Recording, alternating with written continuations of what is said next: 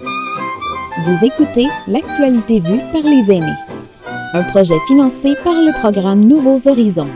L'actualité vue par les aînés sur les ondes de votre radio.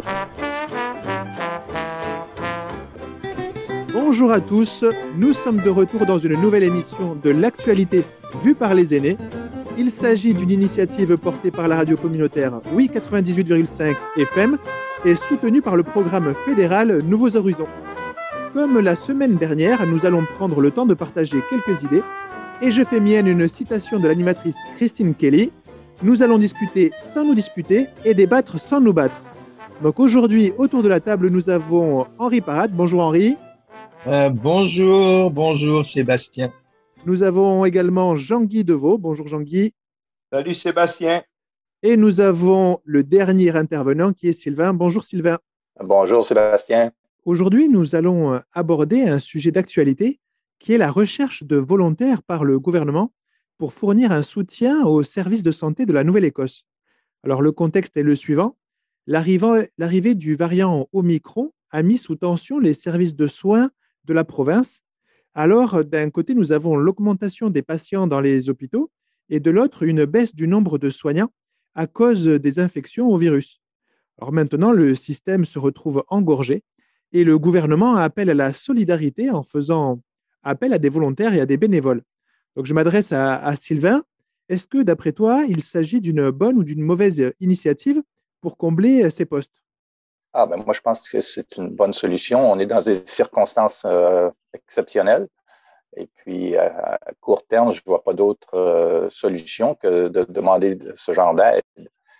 Euh, je pense que c'est tout à fait normal. Jean-Guy, je rebondis. Est-ce que vous, êtes, vous avez la même vision que Sylvain? moi, je suis d'accord de faire un appel aux personnes qui sont qualifiées pour euh, disons, sortir de leur retraite ou euh, euh, s'avancer pour donner le coup de main. là où ça me dérange un peu plus, c'est que si ces personnes-là ne sont pas rémunérées, il, il, me semble que si on s'attend à avoir un travail professionnel, comme si moi je vais me faire vacciner, je m'attends d'avoir une, une, personne professionnelle euh, qui fait l'action avec moi et je serais plus euh, sécurisé si je savais qu'il y, a un encadrement qui fait en sorte que la, personne a, eu une bonne réadaptation pour entrer avec le service et puis qu'elle est rémunérée pour euh, les, services qu'elle offre sur une période de courte durée. Absolument. Le premier jour, je crois que les services du gouvernement ont reçu plusieurs centaines de candidatures pour pallier au déficit des soignants. Et parmi les postes proposés, il y a des postes de bénévoles et d'autres rémunérés. Le gouvernement propose de financer certains postes, peut-être euh, ceux qui exigent des compétences particulières, je ne sais pas. Euh, euh, pour, pour vous, Henri, est-ce que vous avez été récemment dans un hôpital ou dans un centre de soins? Est-ce que vous avez pu constater l'attention des services de santé? Ben, inévitablement, depuis un an et demi, on a, on a fréquenté un hôpital ou un centre de test. Je pense que c'est évident. Je, je, reviens un peu sur ce que Jean-Guy a dit au niveau rémunération, mais je voudrais le placer dans un contexte plus large. les, les hôpitaux fonctionnent déjà avec une troupe immense de bénévoles. Euh, c'est au point qu'au euh, IWK, le principal hôpital d'Halifax, on a. Excusez-moi, pardon, il y a juste quelqu'un qui est en train de frotter un petit objet devant le micro. Parfait. je vous laisse reprendre. Je ne sais pas ce qu'il faisait, mais je vous laisse reprendre. OK, mais euh, non, il y a des, des gens qui inévitablement euh, seront déjà là comme bénévoles euh, au IWK. On a même une responsable des bénévoles. Donc, il y a des gens qui sont très habitués à ce genre de situation. Et euh, j'étais en train d'imaginer ce que Jean-Guy a dit. Je l'imagine bien aller se faire vacciner et là, un gros gars avec une immense aiguille lui dit allez, on va te vacciner, là, j'étais chauffeur taxi, mais on va bien faire ça. Non, il ne s'agit pas de ça du tout. Euh, au niveau de, de, la première vague de COVID, euh, c'était essentiellement pour faire des tests qu'on a recruté des gens parce que c'était plus facile. Euh, pour les étudiants, par exemple, on avait des étudiants et, et je suis dérangé par le terme volontaire euh, parce que pour moi, c'était des bénévoles, pas des volontaires. Euh, les, le volontaire, c'est un, une personne professionnelle qui est volontaire pour quelque chose, mais qui est payée. Le bénévole, c'est quelqu'un qui n'est pas payé et qui accepte cette, cette absence de rémunération. Je pense que c'est extrêmement important. L'ensemble de notre économie ne fonctionnerait pas sans un très grand nombre de bénévoles. Mais c'est en train de soulever un autre problème plus important et bon, on est dans la jazette des aînés. Euh, J'ai écouté il n'y a pas longtemps une émission sur, euh, sur les, les, changements en Suisse à cause de l'allongement de la durée de vie et où quelqu'un a dit franchement, euh, personne ne devrait plus être en retraite avant 70 ans en raison de ce phénomène-là. Mais on imagine ce que ça donnerait dans beaucoup de pays en Europe si on disait, hey, il n'y aura pas de retraite avant 70 ans, tout le monde serait dans la rue en train de hurler de désespoir. Mais en France, on avait des policiers qui étaient en retraite à 45 ans à cause des primes de risque. Donc, il y a toute une réévaluation qui est à faire de l'implication des aînés en particulier. Euh, est-ce que les gens vont jouer au golf comme Donald Trump pendant 25 ans? Ou est-ce qu'ils vont être utiles d'une certaine manière? Et je pense que c'est à ce niveau-là que la Nouvelle-Écosse a vraiment innové. Bien avant qu'au Québec, ils se demandent comment distribuer des masques à la population, comment distribuer des tests à la population, nous, on le faisait on avait des bénévoles qui faisaient passer des tests et il ne s'agit pas de recruter des gens qui n'ont aucune formation médicale pour des actes médicaux, mais là encore, on a des tas de gens en retraite, on a des infirmières en retraite, on a des, des gens qui étaient dans les services d'ambulance en retraite, on a des médecins qui étaient en retraite et qui inévitablement vont être capables de fonctionner d'une certaine façon. Donc, c'est une excellente chose. Euh, ça renforce le tissu social, ça donne une raison d'être à beaucoup de monde qui a envie de s'impliquer, ça règle un problème qui serait très difficile à régler autrement. Moi, je vois que du bien là-dedans, à condition que ce soit bien géré. Euh, évidemment, si c'est le chauffeur de taxi à qui on donne une grosse aiguille en disant tiens ça c'est Sylvain à l'air, pique le don. Non, il s'agit pas de faire ça. Hein. au pire, allez, on pourrait prendre euh, un artiste de tatouage, faire des, ah oui, tiens, on n'a pas pensé à ça. J'ai noté que vous euh, mentionnez que les Français, euh, certains Français partent à la retraite à 45 ans. Moi, je, suis un vétéran de l'armée, je suis parti à 39. Mais Marine, 45 ici. Moi, j'ai connu en France un policier qui était en retraite à 45 ans et j'ai dit, ben, tu devais être dans une, section d'assaut, enfin quelque chose de vraiment risqué. Non, il avait passé toute sa vie dans un bureau à taper des rapports.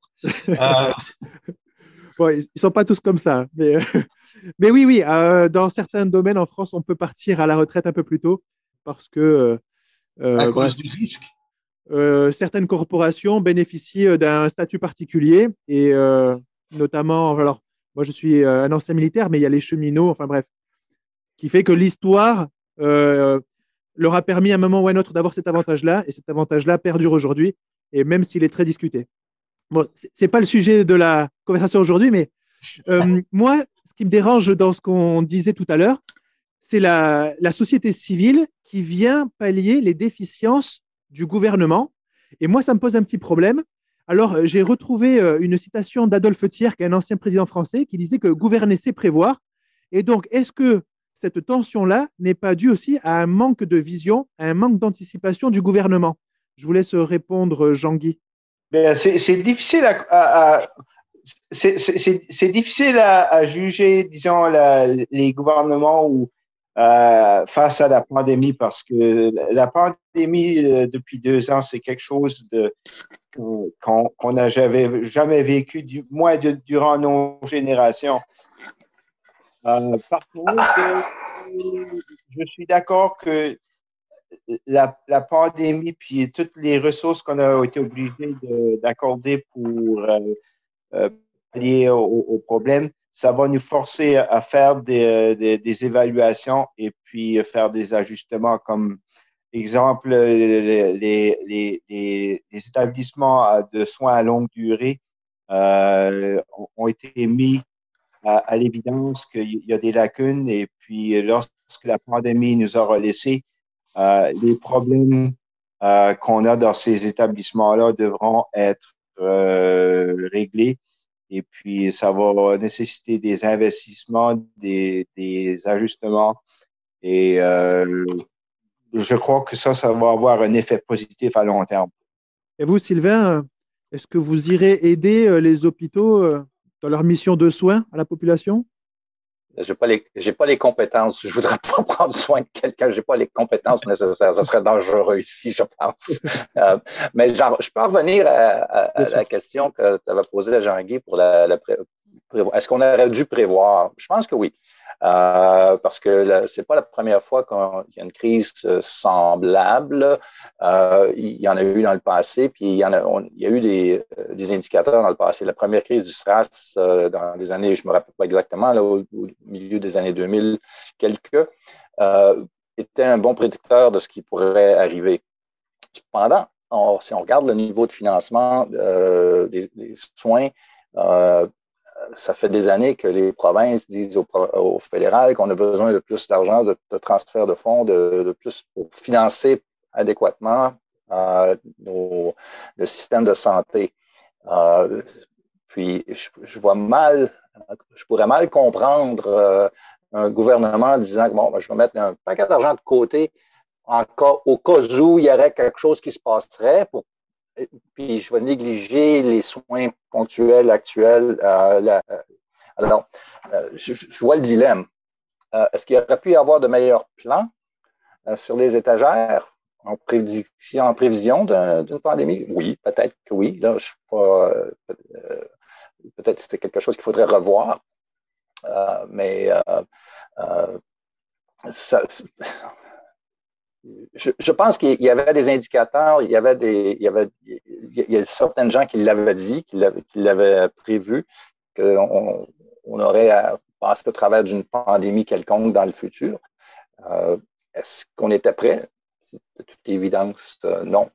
Euh, puis c'est pas juste de jurisdiction euh, provincial qui est à manquer, c'est aussi au niveau fédéral. Est-ce qu'on avait euh, la capacité à l'interne de développer ou de produire ou d'acquérir euh, les, ressources nécessaires? On parle de masques, on parle d'équipements, on parle de ventilateurs, on parle de même de fabrication de médecins ou de vaccins. Alors, tout ça fait partie de, des, plans qu'on aurait dû avoir depuis longtemps. Et vous, Henri, donc j'avais une question qui m'échappe, mais euh, est-ce que vous partagez euh, le, sentiment de Sylvain et de Jean-Guy? Ah, c'est dur de répondre à une question qui t'échappe, mais elle va peut-être revenir. Euh, non, il y a une chose que je voulais signaler, c'est terriblement français, mais vraiment métropole, que parler société civile. Euh, et c'est vraiment français, l'opposition entre l'État, dont le gouvernement fait partie, et la société civile. Ça n'existe pas ici. Euh, on n'a pas cette opposition. On considère globalement que euh, tout le monde fait partie de la même société, sauf que certains gèrent les affaires au niveau de, de gouvernements fédéraux, municipaux et autres, mais ils ne sont là que parce qu'on leur accorde le droit d'y être, et ça pourrait être quelqu'un d'autre. Sylvain Allaire pourrait demain être maire d'Halifax au même titre que le maire actuel. Euh, on voit pas du tout ça comme une opposition euh, qui, qui, est très énervante quand on parle avec des Français euh, européens, euh, entre la société civile dont on a l'impression qu'elle n'existe pas et le gouvernement dont on a l'impression qu'il est tout. non, il faut faire très attention. Et le côté bénévolat, est absolument fondamentale dans le système nord-américain. L'Amérique du Nord ne fonctionne pas s'il n'y a pas des bénévoles. C'est aussi simple que ça. Et ce bénévolat était longtemps assuré, en particulier, euh, pas uniquement, mais en particulier par toutes les, églises. Hein, et euh, l'Église ici, c'est pas que l'Église catholique, non, c'est les anglicans, les presbytériens, les méthodistes, les bon, toutes sortes de gens qui font un énorme travail au niveau de l'implication communautaire. Il y a de l'implication communautaire dans tout. Moi, je travaille avec les jardins publics à Halifax. On ne travaille que comme bénévole avec la municipalité. Euh, j'ai travaillé à l'aéroport dans l'équipe Tartan. On était bénévole, mais on faisait un vrai travail pour l'ensemble de la communauté. Donc, euh, pour moi, c'est, je dirais presque normal qu'on fasse appel à ce bénévolat, euh, mais ça pose le problème d'une part de la, de la protection des gens, parce qu'au plus fort de la crise, mettre des gens âgés euh, dans un environnement où ils risquent d'attraper euh, la COVID, c'est pas une très bonne idée. Euh, donc déjà là, on aurait un problème. Et deuxièmement, ça pose le problème de la formation. Même si on ne paye pas les gens, il va quand même falloir les former, ne serait-ce que pour faire passer des tests. Et tous les spécialistes nous disent, ah ben vous risquez de continuer à devoir être testé régulièrement. Ben oui, donc il va falloir former des gens qui puissent nous tester régulièrement.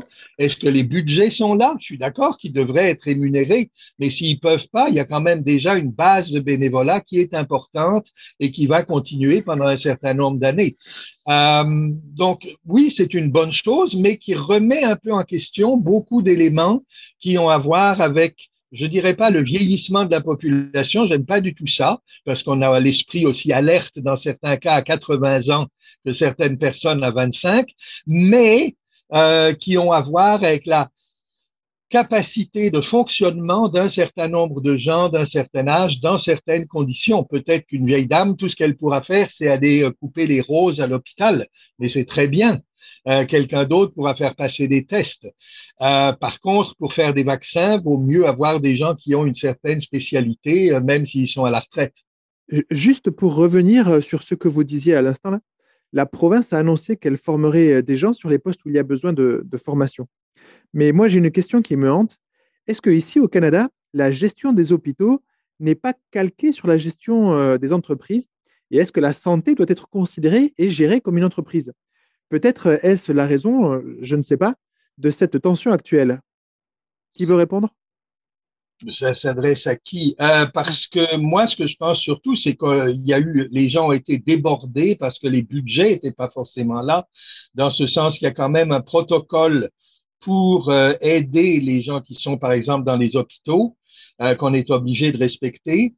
Euh, on peut pas traiter les gens n'importe comment, mais on sait, euh, et je pense qu'autant Jean-Guy que Sylvain peuvent élaborer là-dessus. Moi, j'ai été dans les urgences des hôpitaux dans plusieurs régions en Nouvelle-Écosse, où des fois les gens attendent une demi-journée avant de voir quelqu'un. Donc, si c'est vraiment urgent, ils sont probablement morts avant que quelqu'un puisse les voir, et c'est quand même un peu dérangeant. Euh, donc, il y a eu un sous-financement incontestable du système, et je pense qu'au moment où on s'est trouvé avec le risque, parce que c'est pas arrivé, mais avec le risque que le système puisse être complètement débordé, ben, on ne savait plus vraiment quoi faire. Ben, moi, certainement que le, système de santé, c'est pas une entreprise, c'est un service public. Et si du, tout, euh, ça se dirige vers euh, euh, une entreprise commerciale, il faut, faut, mettre le stop là.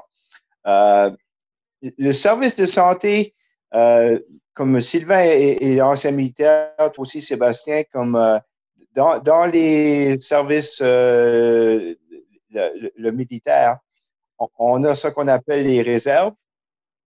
Euh, comme s'il y a des incidents qu'on doit faire appel à, une plus grande force, on, on a une réserve.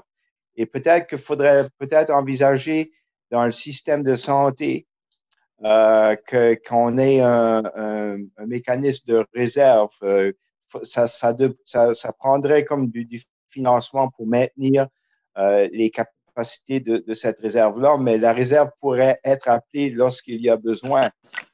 De la même manière, on, on pourrait peut-être justifier, augmenter euh, le cadre militaire en, en, ayant une section qui est beaucoup plus civile lorsqu'on a besoin d'envoyer euh, de l'aide euh, aux communautés isolées du Canada, euh, qu'on dise ben on peut pas envoyer quelque chose parce qu'on l'a déjà envoyé à une autre province.